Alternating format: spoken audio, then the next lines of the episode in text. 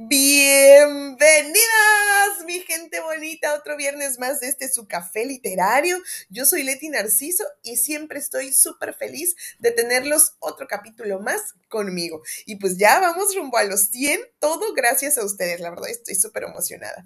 Y pues bueno, les cuento, ya vámonos rapidísimo a qué les, les seleccioné para el día de hoy. Bueno, para el día de hoy les seleccioné un libro de Paulo Coelho, titulado Adulterio. Y pues bueno, espero que les guste este pequeño fragmento que voy a compartir con ustedes. Así que nos vamos al libro.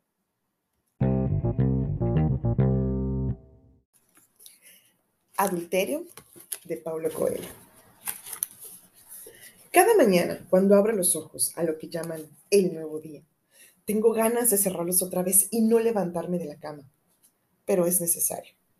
Tengo un marido maravilloso, perdidamente enamorado de mí, dueño de un respetable fondo de inversiones y que todos los años, incluso en contra de su voluntad, figura en la lista de las 300 personas más ricas de Suiza, según la revista Pilan. Tengo dos hijos que son mi razón de vivir, como dicen mis amigas. Muy temprano debo servirles el desayuno y llevarlos a la escuela, a cinco minutos a pie de casa, donde estudian en, horario integral, lo que me permite trabajar y ocupar mi tiempo después de clases. Una nana filipina los cuida hasta que mi marido y yo llegamos a casa. Me gusta mi empleo. Soy periodista prestigiada en un respetable diario que puede ser encontrado en casi todas las esquinas de Ginebra, donde vivimos. Una vez por año, viajo de vacaciones con toda la familia, generalmente a lugares paradisiacos, con playas maravillosas en ciudades exóticas y con una población pobre que nos hace sentir todavía más ricos, privilegiados y agradecidos por las bendiciones que la vida nos ha concedido. Pero todavía no me presento. Mucho gusto. Mi nombre es Linda. Tengo 31 años. Mido unos 75 metros de altura. Peso 68 kilos y me visto con las mejores ropas que el dinero puede comprar, gracias a la generosidad sin límites de mi marido. Despierto el deseo en los hombres y la envidia en las mujeres. Sin embargo, cada mañana cuando abro los ojos a este mundo ideal en el que todos sueñan y que pocos pueden conquistar, sé que el día será un desastre. Hasta principios de este año yo no cuestionaba nada, solo seguía con mi vida, aunque de vez en cuando me sentía culpable por tener más de lo que merezco. Un bello día, mientras preparaba el desayuno para todos. Recuerdo que ya era primavera y las flores comenzaban a despuntar en nuestro jardín. Me pregunté, ¿entonces esto es todo? No debía haber hecho esa pregunta porque la culpa fue de un escritor que había entrevistado la víspera y que en determinado momento me dijo, no tengo el menor interés en ser feliz. Prefiero vivir enamorado, lo cual es un peligro, pues nunca sabemos qué vamos a encontrar más adelante. Entonces pensé, pobrecito, nunca está satisfecho. Va a morir triste y amargado. Y al día siguiente me di cuenta de que yo no corría riesgo alguno. Sé lo que voy a encontrar más adelante otro día exactamente igual al anterior. ¿Enamorada? Bien, amo a mi marido, lo que es una garantía de que no voy a caer en una depresión por verme obligada a vivir con alguien solo por cuestiones financieras, por los hijos o por las apariencias. Vivo en el país más seguro del mundo. Todo en mi vida está en orden. Soy una buena madre y esposa. Tuve una rígida educación protestante y pretendo transmitirla a mis hijos. No doy ningún paso en falso porque sé en que puedo arruinarlo todo. Hago todas las cosas con la máxima eficiencia y el mínimo involucramiento personal. De joven sufrí por amores no correspondidos, como cualquier persona normal.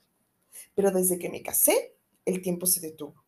Hasta que me topé con aquel maldito escritor y su respuesta. Vaya, ¿qué hay de malo en la rutina o en el tedio? Para ser sincera, absolutamente nada, solo, solo el terror secreto de que todo cambie de una hora para otra, tomándome completamente desprevenida. A partir del momento en que tuve ese pensamiento nefasto, durante una mañana maravillosa comencé a asustarme. ¿Estaba en condiciones de enfrentar el mundo sola si mi marido muriera? Sí, me respondí a mí misma, porque su herencia sería suficiente para mantener a varias generaciones. Y si yo muriera, ¿quién cuidaría a mis hijos? Mi adorado marido. Pero él acabaría casándose con otra porque es rico, encantador e inteligente. ¿Estarían mis hijos en buenas manos? Mi primer paso fue intentar responder a todas mis dudas, y mientras más respondía, más preguntas surgían. ¿Se conseguiría él un amante cuando yo sea vieja? ¿Tendrá ya otra persona porque ya no hacemos el amor como antes? ¿Pensará que ya tengo yo a otra persona porque no he demostrado mucho interés en los últimos tres años? Nunca peleamos por celos, y yo creía que eso era estupendo, pero a partir de aquella mañana de primavera comencé a sospechar que no pasaba de ser una total falta de amor por ambas partes. Hice lo posible por no pensar más en el asunto. Durante una semana, siempre que salía del trabajo iba a comprar algo a la Rue de Ron. Nada que me interesara mucho, pero por lo menos sentía que estaba, digamos, cambiando algo necesitando un artículo que no necesitaba antes, descubriendo un electrodoméstico que desconocía, aunque sea muy difícil que surja una novedad en el reino de los electrodomésticos. Evitaba entrar a las tiendas para niños para no echar a perder a mis hijos con regalos diarios. Tampoco iba a las tiendas de artículos masculinos porque para que mi marido no comenzara a sospechar de mi extrema generosidad. Cuando llegaba a casa y entraba en el reino encantado de mi mundo particular, todo parecía maravilloso durante tres o cuatro horas hasta que todos se iban a dormir. Entonces la pesadilla se fue instalando poco a poco. Imagino que la pasión es para los jóvenes y que su ausencia debe ser normal a mi edad. No es lo que me llena de pavor. Hoy, algunos meses después, soy una mujer desgarrada entre el terror de que todo cambie y el terror de que todo siga siendo igual por el resto de mis días. Algunas personas dicen que a medida que se aproxima el verano, comenzamos a tener ideas un poco extrañas. Nos sentimos más pequeños porque pasamos más tiempo al aire libre y eso nos da la, dimensión del mundo. El horizonte queda más distante, más allá de las nubes y de las paredes de nuestra casa. Puede ser, pero yo no logro dormir bien y no es por causa del calor. Cuando llega la noche y nadie está mirando, todo me da pavor. La vida, la muerte, el amor y la falta de él. El hecho de que todas las novedades se estén convirtiendo en hábitos. La sensación de que estoy perdiendo los mejores años de mi vida en una rutina que se repetirá hasta que me muera. El pánico de enfrentar lo desconocido por más excitante y aventurero que sea. Naturalmente, procuro consolarme con el sufrimiento ajeno. Enciendo la televisión para ver un noticiero cualquiera. Veo una infinidad de noticias sobre accidentes, desposeídos por fenómenos de la naturaleza, refugiados. ¿Cuántas personas enfermas hay en el planeta en este mundo? ¿Cuántas están sufriendo en silencio o a gritos injusticias y traiciones? ¿Cuántos pobres desempleados o presos existen en el mundo? Cambio de canal. Veo una novela, una película y me distraigo por minutos o por horas. Muero de miedo de que mi marido despierte y pregunte, ¿qué pasa, mi amor? Porque yo no tendría que responder que todo está bien Peor sería, como ya sucedió dos o tres veces el mes pasado, si cuando nos despertáramos él decidiera poner su mano en mi muslo, subirla muy despacio y comenzar a tocarme. Puedo fingir el orgasmo, ya lo hice muchas veces, pero no puedo simplemente decidir humedecerme. Tendría que decir que estoy cansadísima y él, sin confesar jamás que se molestó, me daría un beso, se volvería para el otro lado, vería las últimas noticias en su tablet y esperaría al día siguiente. Y entonces yo rogaría para que estuviera cansado, muy cansado. Pero no siempre es así. De vez en cuando tengo que tomar la iniciativa. No puedo rechazarlo dos veces seguidas, o él acabará buscándose un amante. Y no quiero perderlo de ninguna manera. Con un poco de masturbación consigo mojarme antes y todo vuelve a la normalidad. Todo vuelve a la normalidad significa nada será como antes, como en la época en que todavía éramos un misterio el uno para el otro. Mantener el mismo fuego después de 10 años de matrimonio me parece una aberración. Y cada vez que fingo placer en el sexo, muero un poco por dentro. ¿Un poco? Creo que me estoy vaciando más rápido de lo que pensaba. Mis amigas dicen que tengo suerte porque les miento diciendo que hacemos el amor con frecuencia, así como ellas me mienten diciendo que no saben cómo sus maridos consiguen mantener el mismo interés. Afirman que en realidad el sexo en el matrimonio solo es interesante los cinco primeros años y que después de eso se necesita un poco de fantasía. Cerrar los ojos e imaginar que tu vecino está encima de ti, haciendo cosas que tu marido jamás se atrevería a hacer. Imaginarte siendo poseída por él y por tu marido al mismo tiempo. Todas las perversiones posibles y todos los juegos prohibidos. Hoy, cuando salí para llevar a los niños al colegio, me quedé mirando a mi vecino. Nunca lo imaginé encima de mí. Prefiero pensar en un joven reportero que trabaja conmigo y aparenta un estado permanente de sufrimiento y soledad. Nunca lo vi intentar seducir a nadie y es justamente ahí donde está su encanto. Ya todas las mujeres de la redacción comentaron una y otra vez que les gustaría cuidar del pobrecito. Creo que él tiene conciencia de eso y se conforma con ser un simple objeto de deseo, nada más. Tal vez sienta lo mismo que yo, un miedo terrible de dar un paso adelante y arruinando todo, su empleo, su familia, su vida pasada y futura. Pero en fin, observé a mi vecino esta mañana y sentí unas ganas enormes de llorar. Él estaba lavando su auto y pensé, vaya, otra persona igual a mi marido y a mí. Un día haremos lo mismo. Los hijos habrán crecido y se habrán mudado a otra ciudad o incluso a otro país. Nosotros estaremos jubilados y lavaremos nuestros autos, aunque podamos pagar a alguien que lo haga por nosotros. Sin embargo, después de determinada edad, es importante hacer cosas irrelevantes para pasar el tiempo. Nosotros, a los demás, que nuestros cuerpos todavía funcionan bien, que no perdemos la noción del dinero y que continuamos realizando ciertas tareas con humildad. Un auto limpio no era una gran diferencia para el mundo, pero esa mañana era lo único que le importaba a mi vecino. Él me deseó un excelente día, sonrió y volvió a su trabajo, como si estuviera cuidando de una escultura de Rodin. Antes de ir a la redacción, tengo que entrevistar a Jacob, mi antiguo novio de la secundaria. Ni eso me anima. Realmente he perdido el interés por las cosas. Escucho informaciones que no pedí sobre programas de gobierno. Hago preguntas para acorralarlo, pero él se evade con elegancia. Es un año más joven que yo, por lo tanto debe tener 30 aunque parezca de 35. Me guardo esa observación para mí. Claro que me gustó volver a verlo, aunque hasta el momento no me haya preguntado qué ocurrió con mi vida después de que cada uno consiguió su camino después de graduarnos. Está concentrado en sí mismo, en su carrera, en su futuro, mientras yo me quedo mirando embobada al pasado, como si todavía fuera la adolescente con frenos en los dientes y aún así envidiada por las otras chicas. Después de algún tiempo, dejo de escucharlo y entro en piloto automático. Siempre el mismo guion, los mismos asuntos. Reducir impuestos, combatir la delincuencia, la delincuencia, controlar mejor la entrada de los franceses, llamados fronterizos, que ocupan puestos de empleo que deberían ser para los suizos. Un año entra, un año sale. Los temas siguen siendo los mismos y los problemas continúan sin solución, porque nadie se interesa de verdad por eso. Después de 20 minutos de conversación, comienzo a preguntarme si tamaño desinterés es consecuencia de mi extraña condición actual, pero no. No hay nada más aburrido que entrevistar a políticos. Habría sido mejor que me hubiera mandado a cubrir un crimen. Los asesinos son bastante más auténticos.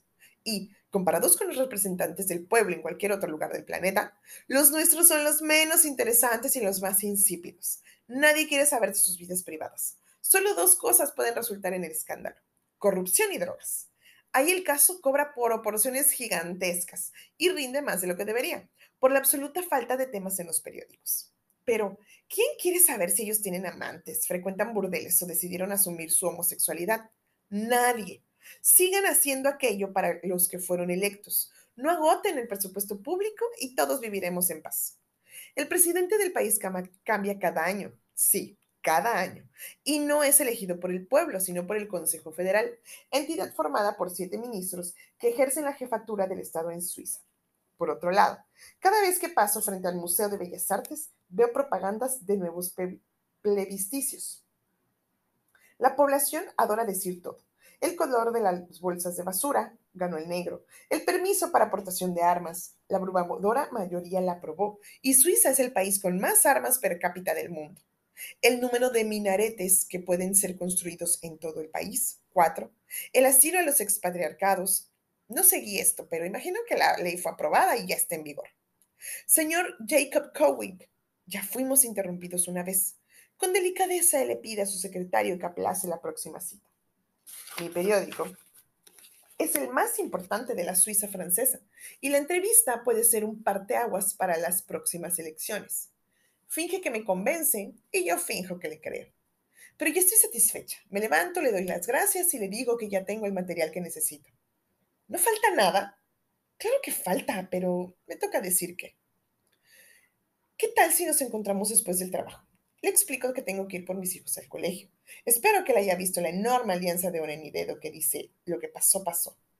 Bien, entonces, ¿qué tal si almorzamos un día de estos? Acepto. Me engaño con mucha facilidad y me digo a mí misma, ¿quién sabe si no él tiene algo realmente importante que decirme? un secreto de Estado, algo que cambiaría la política del país y que me hará ser vista con otros ojos por el redactor del jefe del periódico. Él va a la puerta, la cierra, vuelve a mi lado y me besa. Le correspondo, porque ya pasó mucho tiempo que lo hicimos por última vez. Jacob, a quien tal vez yo podría haber amado un día, es ahora un hombre de familia, casado con una profesora, y yo una mujer de familia casada con un rico heredero, aunque trabajador. Pienso en empujarle y decirle que ya no somos niños, pero me está gustando. No solo descubrí un nuevo restaurante japonés, también estoy haciendo algo equivocado. Logré transgredir las reglas y el mundo no se desmoronó sobre mi cabeza. Hace tiempo que no me siento tan feliz. A cada instante me siento mejor, más valiente, más libre. Entonces hago algo que siempre soñé desde los tiempos de la escuela. Me arrodillo en el suelo, bajo el cierre de su pantalón. Él sujeta mis cabellos y controla el ritmo. ¡Qué maravilla! No respondo. La verdad, sin embargo, es que fue mucho mejor para mí que para él.